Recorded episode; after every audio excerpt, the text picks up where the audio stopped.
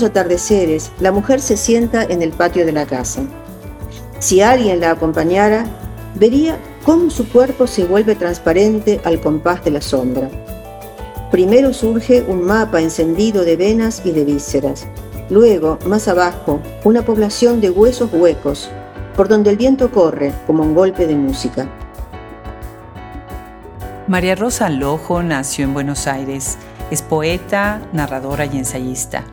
Se doctoró en letras por la Universidad de Buenos Aires, ingresó al Consejo Nacional de Investigaciones Científicas y Técnicas, donde llegó a ser investigadora principal. Hoy tenemos el gusto de estar con ella en Medife, un espacio maravilloso en la ciudad de Buenos Aires en donde tenemos el gusto de recibirla. Muchísimas gracias a Daniela Gutiérrez, muchísimas gracias a Ginde Pomeraniec y muchísimas gracias a Wendy Richback. Todas ellas hicieron posible que el día de hoy podamos acercarnos a la obra de esta maravillosa escritora. Yo soy Adriana Pacheco y me da muchísimo gusto recibirlos una vez más en este espacio, ahora con un podcast presencial. Que lo disfruten.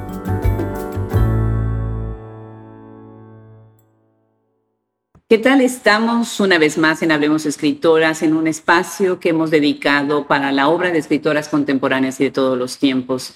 Es un gran privilegio estar en esta bellísima ciudad de Buenos Aires, sentada frente a frente con María Rosa Lojo. Muchísimas gracias, María Rosa, por venir a este espacio, Fundación Medife, en donde Daniela Gutiérrez y todo su equipo nos está recibiendo. Muchísimas gracias. Gracias a ti por la invitación tan estimulante, tan interesante realmente y bueno, por haber creado este proyecto estupendo. Ah, pues al contrario, imagínate nada más leyendo tus libros, sabiendo de tu trayectoria, que además tenemos acá algunos de ellos encima de la mesa frente a nosotras pues sabiendo de toda tu trayectoria, pues es fascinante. ¿Cómo empiezas a escribir? ¿Cómo llega la literatura a ti? Bueno, la literatura llega leyendo, sin duda. Es la primera imprescindible manera en que cualquier persona eventualmente termina volviéndose escritor o escritora. Fui una niña muy curiosa por los libros desde muy chiquita. En casa había libros, se leía. Mi mamá había tenido una pequeña librería en Madrid. Mis padres los dos venían de España. Ellos se acá, sí, sí. Y formaron parte de la emigración de la posguerra civil. Mi papá había luchado en el bando de la República, así que había perdido la guerra. España era un lugar bastante inhóspito para vivir en aquellos tiempos y cada uno por su lado vinieron para Buenos Aires, donde tenían los dos familia. Y bueno, ahí nací yo. Y mm, aprendí a leer antes de ir al colegio, porque miraba como los mayores leían eh, yo también quería hacerlo y mi abuela materna, que vivía con nosotros, eh, terminó enseñándome a leer antes de la escolaridad. Oh, qué belleza. Qué privilegio con la abuela, además. Sí, sí, es algo que me marcó para toda la vida y bueno, un detalle de niña, tengo todavía la foto esa en el escritorio, yo tenía mucha ilusión por no solamente leer, sino por dibujar y escribir. Era muy pequeñita, no sé si tendría cuatro años, o cinco, y le pedí a los Reyes Magos una mesa de escritora. Una mesa Una mesa de escritora, sí, sí, sí. Quería tener una mesita con una silla propia para poder hacer esas actividades fascinantes. Y bueno, mi mamá me tomó una foto, eh, era yo muy, muy, pequeñita, sigo siendo bastante pequeñita ahora, pero en ese momento era minúscula, sentada en mi sillita de caña y mimbre, con la mesa adecuada para mi tamaño y una cara de felicidad que todavía miro hoy en los momentos de desaliento, que no son pocos, porque escribir es una tarea muy solitaria y dependemos siempre de la devolución de los demás. Eso también es verdad, no solamente es el gozo de crear algo nuevo, sino de que haya una recreación por parte de quienes lo reciben. Así que Virginia Woolf hubiera estado muy contenta con esa petición a los Santos Reyes, pensando en que a veces no tenemos ese espacio propio para poder escribir, para poder leer, para ser nosotras. Así sí, la verdad es que de, niña lo veía muy claro eso, ¿no? Desde el principio. Sí, sí, se necesita el espacio propio. Claro. ¿Cómo es o cómo fue esa Argentina que tú recuerdas cuando creciste? ¿Cómo eran las calles? ¿Cómo era Buenos Aires? ¿Llegaron a vivir a Buenos Aires? Bueno, Argentina para mí en principio fue un país extranjero, porque yo nací en una casa extranjera. Donde se hablaba español peninsular, no se hablaba a la manera local. Y como era hija única, lo fui durante seis años, cuando entré al colegio, yo misma hablaba con acento peninsular, de manera que todos creían que acababa de bajar del barco. Así que, en principio, fue un lugar el que me tuve que acostumbrar. Además, esto solía pasar en las familias donde había republicanos, eso lo investigué después ya de adulta, era muy común que en esas familias estuviera siempre presente el sentimiento de que la estadía era algo transitorio, de que se había venido porque en España no se podía vivir, pero que el verdadero lugar estaba del otro lado del mundo. Por eso, bueno, en algunos de mis libros y en trabajos autobiográficos he dicho que nací en un país llamado exilio. Eso fue muy fuerte y me marcó para toda la vida, determinó, bueno, mucha de la literatura que he escrito y también enriqueció mi vida, porque en vez de una sola patria, una sola referencia, tuve dos por lo menos, o tres, porque mis padres tampoco venían del mismo lugar de España, ni tenían una misma lengua materna. Mi madre era madrileña, mi papá era gallego. Oh, Su lengua materna era otra. Claro, claro. Y bueno, todos esos caminos los recorrí, el camino de los dos caminos de España uno de ellos, el, gallego, con especial devoción y fascinación, y bueno, y terminé en la Real Academia Gallega, de la que soy miembro actualmente. Y el, otro camino interior, por la, por la Argentina desconocida, que no era tampoco la Argentina de la escuela. La escuela simplifica muchas cosas, crea próceres, efemérides, ejemplariza, pero la historia de los países es mucho más compleja se oculta mucho de esa historia, se mutila, se lee incompleta. Y una de mis, eh, de mis misiones autoimpuestas fue descubrir ese país donde había nacido.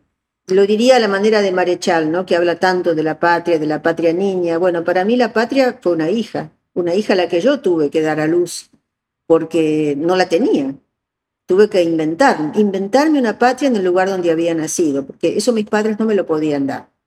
Qué belleza, qué belleza todo lo que estás recogiendo. Nací en un país llamado exilio. Qué fuerte, ¿verdad? Qué grande. Pero pensando también en que hay otros muchos exilios, no nada más el exilio de la patria, que es algo que tú también has recogido en tu obra, ¿no? Al, sí. al hablar de otras escritoras, al hacer también recolecciones de otras historias. Y ahorita estoy viendo sobre la mesa este libro bellísimo sobre Victoria Ocampo. Y pienso en que ella también de alguna manera pues se le tenía que recuperar, ¿no? Se le tenía que recuperar su historia, lo que hacía. Tú eres parte de esta fundación de Victoria Ocampo, ¿no? Escribe sobre ella.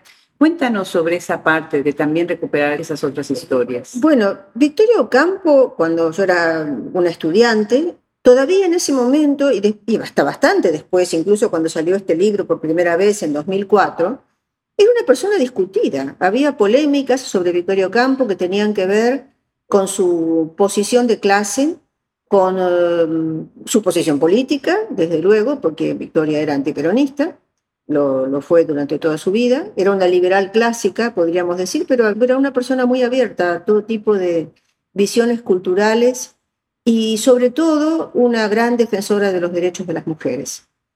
Eso se ve hoy muy claramente, se veía mucho menos antes o se apreciaba mucho menos antes en nuestro país. Y creo que, bueno, tardó mucho en existir un clima hospitalario para entender quién fue Victoria Ocampo. Yo la descubrí no en los cursos de la facultad, porque ahí no se la estudiaba, pero sí en la biblioteca del Instituto de Literatura Argentina de la Universidad de Buenos Aires, a la que yo asistí, en la que me gradué, me doctoré, bueno, en mi alma mater, la UBA. En esa biblioteca estaba la autobiografía de Victorio Ocampo. Y la empecé a leer en mis años de becaria. Yo comencé mi carrera de investigación muy joven. Primero fui becaria del Consejo Nacional de Investigaciones Científicas y Técnicas, el CONICET.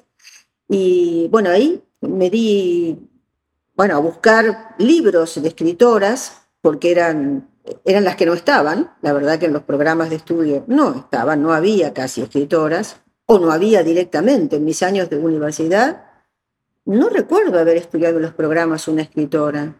Y en el secundario, bueno, sí, claro, había un nombre excepcional que era Sor Juana Inés de la Cruz, pero era la excepción, justamente, ¿no?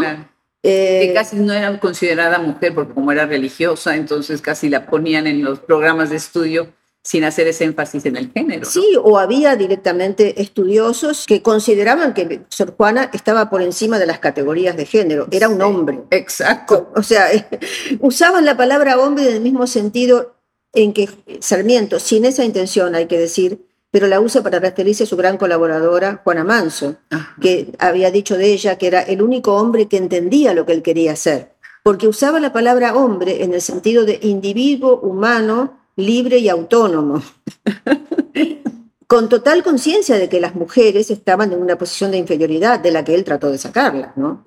Sarmiento fue un protofeminista, eso también hay que reconocerse. Pero bueno, volviendo a Victorio Campo, yo leí sus libros por primera vez en la facultad como una lectura voluntaria, no fue una lectura obligatoria ni programática. Me quedé fascinada con la autobiografía, me pareció una obra literaria mayor, realmente. Y no era esa la idea que había de Victorio Campo, ni la idea de que había sido una mujer joven y apasionada, que había roto muchísimas convenciones y se había sometido a otras también, ni la idea de que era una escritora de gran calidad, porque se la veía más como una mecenas, incluso, bueno, intelectuales argentinas muy importantes que la calificaron bastante así. Si bien Beatriz Arlo la recuperó en ciertos aspectos, pero eh, hablaba de ella como la capataza de la cultura. Una expresión que reduce mucho lo que fue la figura de Victorio Campo y además la asocia, bueno, a los patrones de estancia o a sus empleados. Y no creo que no fue esa la idea para nada de la revista Sur. La revista Sur, eh, si algo tuvo, fue una, una gran amplitud. No es que no hayan existido en ella líneas políticas, no líneas partidarias, pero sí líneas políticas. O sea, bueno, Sur fue antifascista. A Sur le deben mucho los republicanos españoles. Le deben en todos los sentidos, simbólico y material, ¿no? Porque, bueno, Victoria colaboró para que esos exiliados y exiliadas encontraran un lugar en la sociedad cultural de Buenos Aires, para que tuvieran empleos, para que pudieran vivir. Sur remuneraba las colaboraciones. Bueno, Sur tradujo a escritores y escritoras de todos los idiomas y culturas y lo hizo con una voluntad eh, muy generosa. O sea, Victorio Campos seguramente fue una mujer con sus complicaciones, como toda gran personalidad. Hay, eh, Ernesto Sábato, con, quien debatió y se peleó varias veces, dijo una vez que, bueno, Victorio Campo era una gran personalidad. ¿Y por qué tenía que tener defectos chiquititos? También podía tener defectos grandes, como lo era ella, ¿no? Y también Borges, que le debía mucho, cuando Victorio Campo se fue de este mundo, remarcó especialmente que había tenido el valor de vivir como un individuo en una época en que las mujeres eran genéricas. Oh, Así que bueno, esos dos eh, señores eh, que colaboraron en Sur, que fueron importantes para Sur y participaron de ese proyecto, también la honraron. Y bueno, creo que Sur fue una, sobre todo, una puerta abierta, con generosidad y con la capacidad de admiración que caracterizaba a Victoria Ocampo que era una mujer, sí, autoritaria, y hacía falta hacerlo, en cierto modo, para dirigir una empresa así, sin desmayo, a lo largo de tantos años, 40 años y algo más después de su muerte. Pero también era una persona con una extraordinaria generosidad, capaz de admirar y de luchar por aquello que admiraba y de... Era, a ver, un poco en la, en la novela aparece, en mi novela, Las Libres del Sur, que me llevó mucha investigación eh, y dedicación admirada por mi parte este, a este, personaje. Bueno, hay una interlocutora ficticia y que se convierte en su amiga, Carmen Bray, que aparece en la novela, a la que Victoria la abruma al principio porque quiere inocularle todas esas cosas que a ella le parecen admirables. Y bueno, ¿y cómo no ha leído a este? ¿Y cómo no ha leído al otro? Eh, era su manera de ser. Ella creía que todo el mundo tenía que participar de aquello que ella había descubierto y que le parecía admirable. No necesariamente tenía que gustarle, pero por lo menos tenía que conocerlo. Eso hace con, con Tagore, su admirado Tagore, el que ella no lo trae a la Argentina, pero sí lo hospeda. Cuando Tagore llega a la Argentina no es porque él haya viajado invitado por Victorio Campo, él viene por otro motivo, tiene problemas de salud, en realidad su destino es el Perú y Victoria lo convence para que repose en Buenos Aires el tiempo que necesite y bueno, ahí comienza su carrera de mecenas, sin saber ella que va a convertirse en mecenas. decide vender una alhaja muy valiosa que tenía para poder pagarle tres meses de alquiler con todo disponible en una quinta de San Isidro, que era de una prima de ella. Eh, bueno, así que eh, ahí comienza Victorio Campo a ser una, una gran convocante, una figura convocante de intelectuales, de artistas, de poetas. Y con Tagore uno de sus mayores disgustos es que Tagore no aprecia la poesía de Baudelaire, eh, oh. que, que, para ella era maravillosa, pero a Tagore no le gusta. Y lo llama, y la hablaban en inglés, porque bueno, ella obviamente no hablaba en bengalí y Tagore tampoco hablaba castellano, así que se entendían en inglés. Y Tagore en un momento le dice, bueno, I don't like your furniture poet. Ah. Porque hablaba mucho de muebles. y además presentaba una imagen exotizada del Oriente, ¿no? Que eso es lo que a Tagore le choca. Tagore era un hombre muy austero y sencillo, vestía de manera humilde y hasta descuidada, a tal punto que tenía sus túnicas, las tenía bastante desgastadas y raídas. Y Victorio Campo, para no sé, obsequiarlo de alguna manera, le manda a hacer otras por un famoso modisto. Es un episodio muy gracioso, como hay muchos en la vida de esta mujer, que quería que aquellas personas que consideraba valiosas tuvieran todo lo mejor y estaba a disposición de ellos y de ellas. Así que bueno, me parecen gestos personales que la pintan de cuerpo entero, ¿no? ¿Quién fue y qué lugar central le asignó al arte y a la cultura, a todo lo creativo, de una manera bueno, que la llevó a la ruina económica. Hoy en un mundo cruelmente mercantilista, donde el dinero parece la única moneda de cambio, bueno, ella tenía otra idea de los intercambios entre personas. Y bueno, puso su, su, tiempo y su fortuna, sus fortunas, porque heredó tres, a disposición de esos creadores y creadoras que, según ella, enriquecían el mundo. Qué belleza, qué belleza tener a alguien que nos regresa a ella porque muchas veces se quedan con un nombre y las nuevas generaciones escuchan a la distancia y escritoras como tú que hacen la investigación, que además ficcionalizan porque acercan al personaje de una manera más fresca, más cómoda. Encarnados, encarnados, más allá de sus letras, porque bueno, fue uno de los grandes desafíos para mí de escribir esta novela. Yo tenía que mm, poner en acto, crear eh, representaciones verosímiles de seres que habían sido algo más que libros, eran personas. Personas con pasiones, con debilidades, con manías, que vivían una vida cotidiana también, además de lo que escribían. De forma tal que, bueno, sus obras están entrelazadas con esas vidas, en las que cometían errores, en las que se envidiaban, se enojaban, eh, se enamoraban algunos de Victorio Campo también, y, bueno, sin lograr mucha correspondencia, como el caso del conde de Kaiserling. O había una correspondencia, pero en un plano particular, como hubo con Tagore, un hombre mayor que no pasó nada entre ellos, eh, pero hubo una suerte de enamoramiento de él en particular, que era un hombre libre en ese momento, era un, un viudo solitario, y quedó, bueno, encantado por esta mujer como no había conocido otra, ¿no? Ella tenía su compromiso sentimental en aquel tiempo, el gran amor de su vida, Julián Martínez, una relación que duró 14 años. Claro, entonces ella no estaba tan libre. No estaba tan libre. Bueno, déjame leer. Qué lindo cuando uno puede ver una página de autora, en las páginas de estos blogs ahora. Sí. Porque a veces está muy abierta, muy regada la obra y es muy difícil reunirla, consolidarla. Entonces, a quienes nos están escuchando en este momento, los invito a que visiten la página de María Rosa Lojo, que está muy bonita y muy bien hecha. Y hay una de las cosas que dice Marcela Crespo, dice, desde ese atractivo y fructífero intersticio, Cuestiona todas las formas de clausura de sentido, los discursos dogmáticos intolerantes, las narrativas excluyentes. María Rosa, ¿cuáles son para ti estos temas que más te mueven y te conmueven en los últimos tiempos? ¿Y cómo sientes tú que dialogan con tus temas previos? Porque de alguna manera ustedes como escritoras nos actualizan. Lo que han escrito antes regresa a nosotros en una realidad que vivimos hoy. Los temas creo que han sido, mm, a ver, desde el inicio más o menos los mismos, porque siempre escribimos de aquello que nos constituye, que nos inquieta, que tiene que ver con nuestra posición en el mundo, nuestra formación, nuestros intereses, de manera que con matices y variantes se van reiterando a lo largo de la vida y los vamos enfocando bueno, con más madurez seguramente o con otra experiencia también vital, porque el tiempo no pasa en vano, ¿no? No es lo mismo escribir desde los 30 años que desde los 60 o 70. La vida se ve desde otro lado, realmente.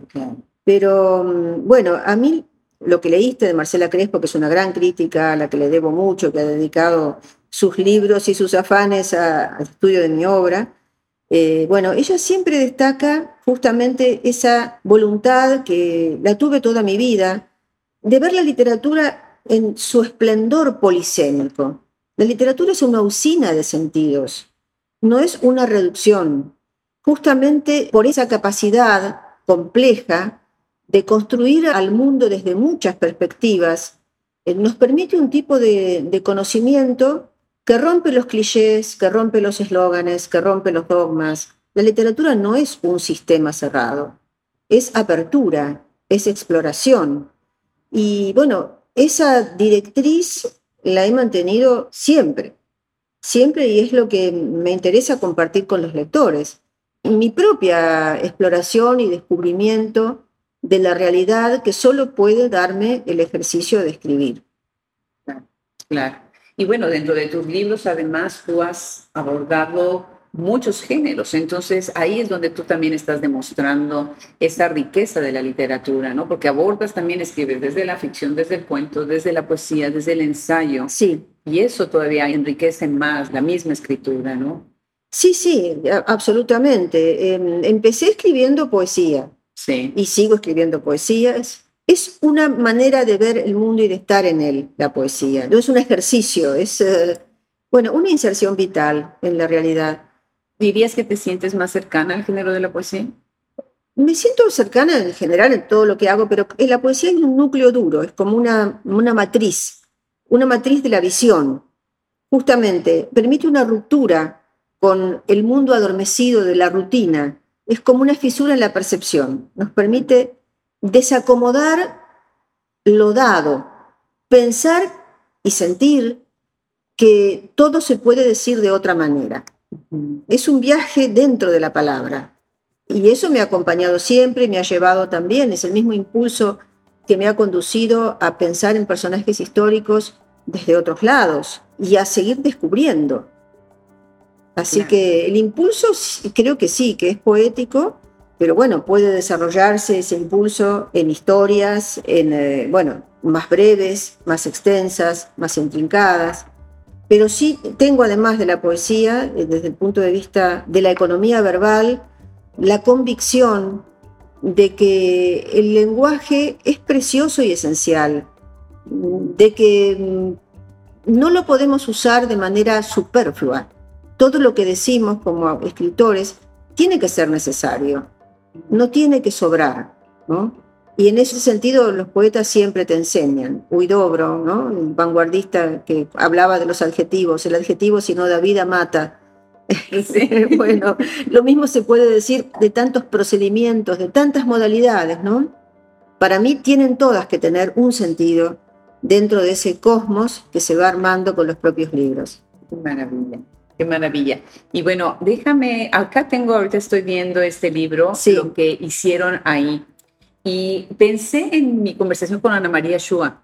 Cuando estaba revisando toda tu biografía y revisando tus libros, pensé, cuando vi el de Solo queda saltar y lo que hicieron ahí, porque tú de alguna manera te insertas en un grupo de grandes escritoras que han estado regresando a la cuestión de la migración, la cuestión del origen, de la identidad, ¿no? Y ahorita nos has hablado un poquito de los orígenes de tu familia, ¿no? Cuéntanos un poco, ¿cómo sientes tú que estos dos libros en especial dialogan con esa eh, tradición? Sí, bueno, hay otro libro más que no lo traje aquí, que es Árbol de Familia. Árbol de Familia. Árbol de Familia es una autoficción muy relacionada con mi propia historia familiar, de las dos ramas, materna y paterna.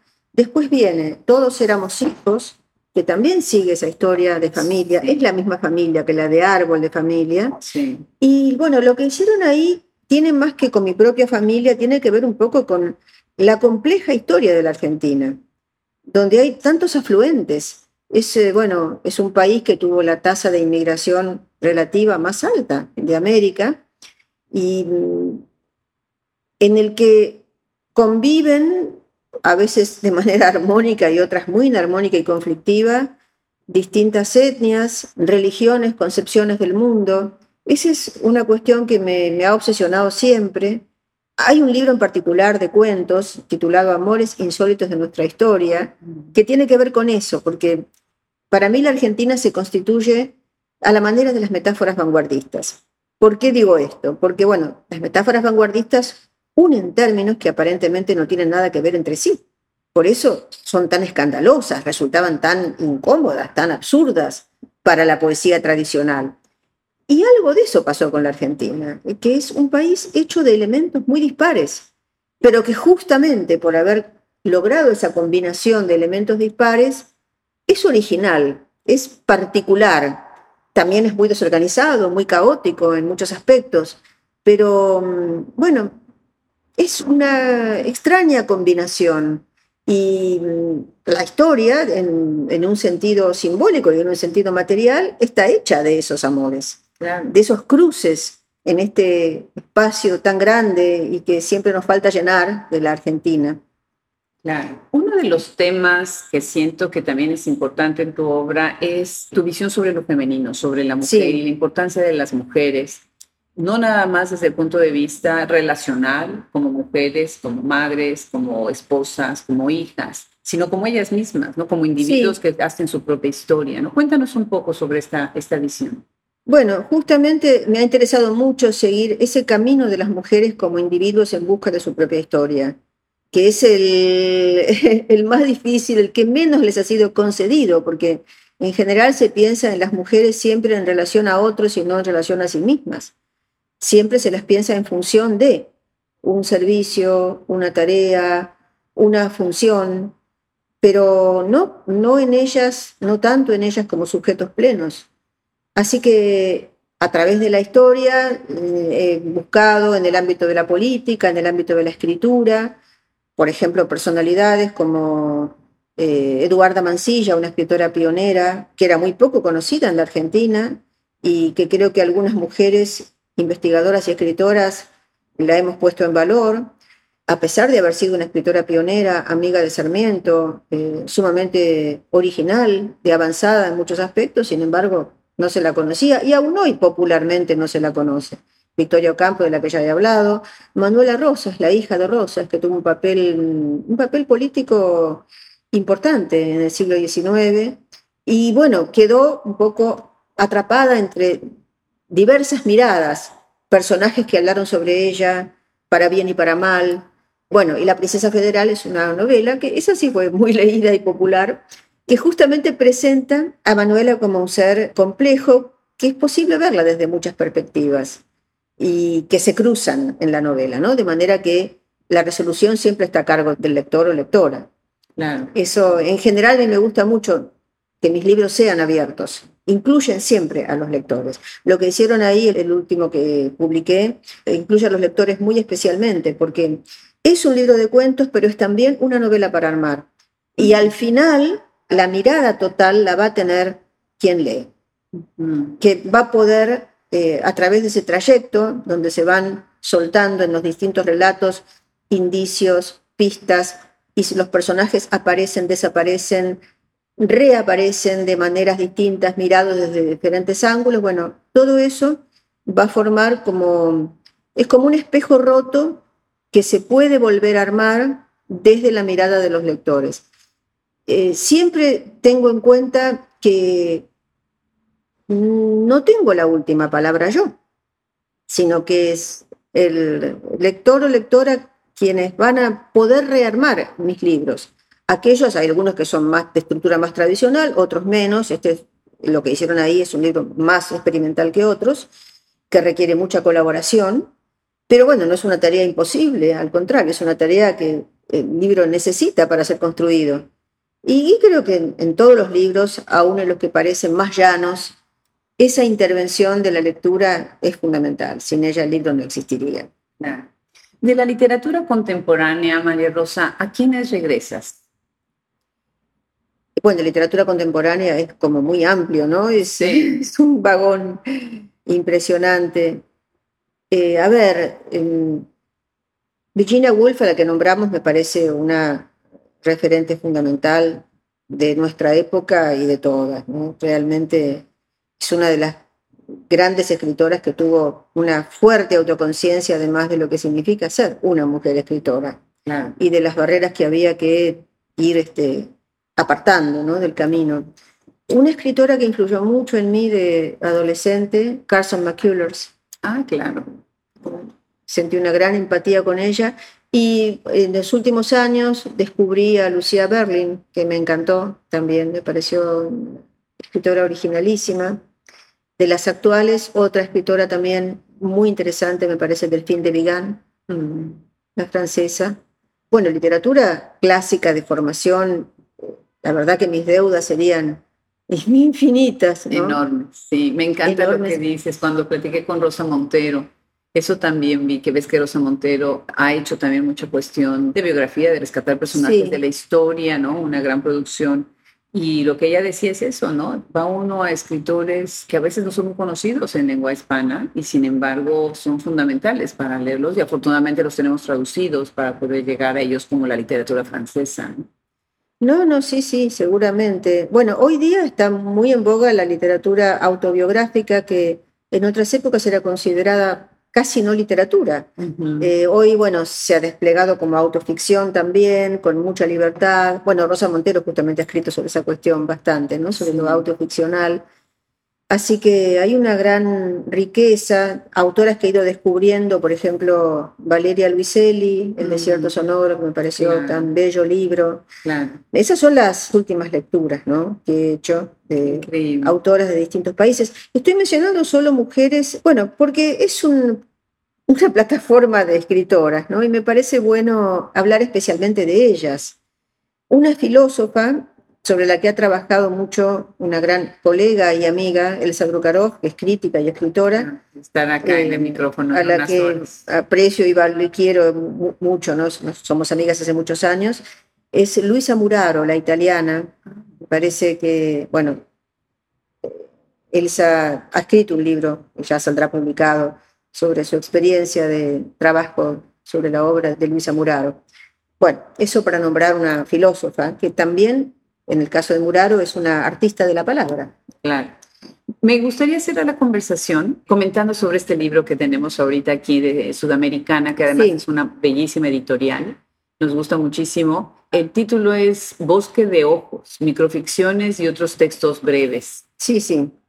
Una de las cosas que me parece muy interesante es cómo ha cobrado auge estas microficciones.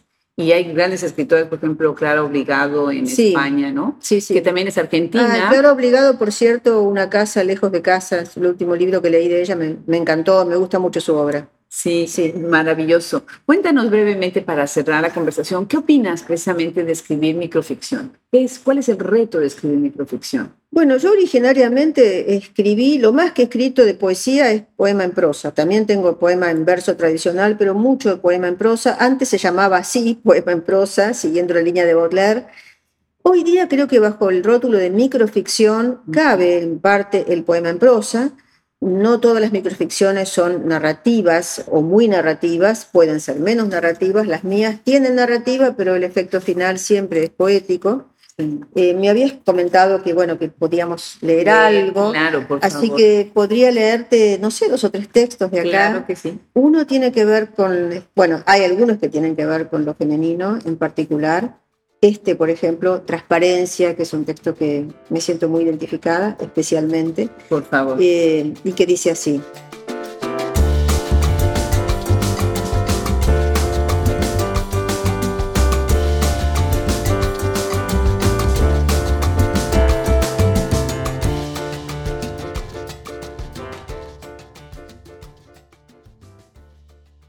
Todos los atardeceres, la mujer se sienta en el patio de la casa si alguien la acompañara, vería cómo su cuerpo se vuelve transparente al compás de la sombra. Primero surge un mapa encendido de venas y de vísceras. Luego, más abajo, una población de huesos huecos, por donde el viento corre como un golpe de música. La mujer sonríe y levanta un brazo en la noche incipiente. Unos minutos más, y se apagará el resplandor del hueso iluminado por canciones remotas, y ocultará la piel el color de la sangre. cuando todo concluye, ella guarda la silla bajo el alero y vuelve a la cocina, llevándose el secreto de la transparencia del mundo. Bellísimo, bellísimo. Convídanos, sí, con una lectura más. Este para mí es un texto muy emblemático, lo tuve en la página web durante bastante tiempo porque representaba muchas cosas de las que escribí en un espacio muy breve. Se llama Estructura de las casas. Dentro de un dedal había un salón de costura, donde la abuela bordaba rosas cuando era una niña, obligada a quedarse del revés de la luz para que no la distrajesen los ruidos del mundo. Dentro de una foto del padre había un joven que regresaba a las montañas cruzando campos ardidos por la guerra, y había cuerpos acabados de fusilar, pudriéndose en el fondo de las pupilas. Detrás de un guante viejo había un hermano desaparecido. En un pastillero vacío acechaba la locura. Sobre los platos cascados comía una familia sentada en torno de una mesa de roble. Dentro de un cofre, la madre guardaba cartas de pretendientes, y con las cartas esperanza y pobreza, y plumas que avanzaban despacio sobre el papel rugoso de las vidas pasadas. En tu historia había historias imposibles de limpiar y cuartos cerrados que no se abrirían nunca, porque las estructuras de las casas son cajas chinas, interminables y concéntricas, y de la misma manera misteriosas. Qué belleza. Muchísimas gracias, María Al Rosa. Al contrario, Adriana, gracias a ti por todo. Bellísima la lectura, pero además me dejas emocionada de regresar a esta literatura que es tan profunda, tan abarcadora y que además nos regresa a otra generación, a otro grupo de escritoras previas como Victoria Ocampo y todas las demás que recuperar. Muchísimas gracias de nuevo por aceptar esta invitación. Bueno, una gran alegría para mí.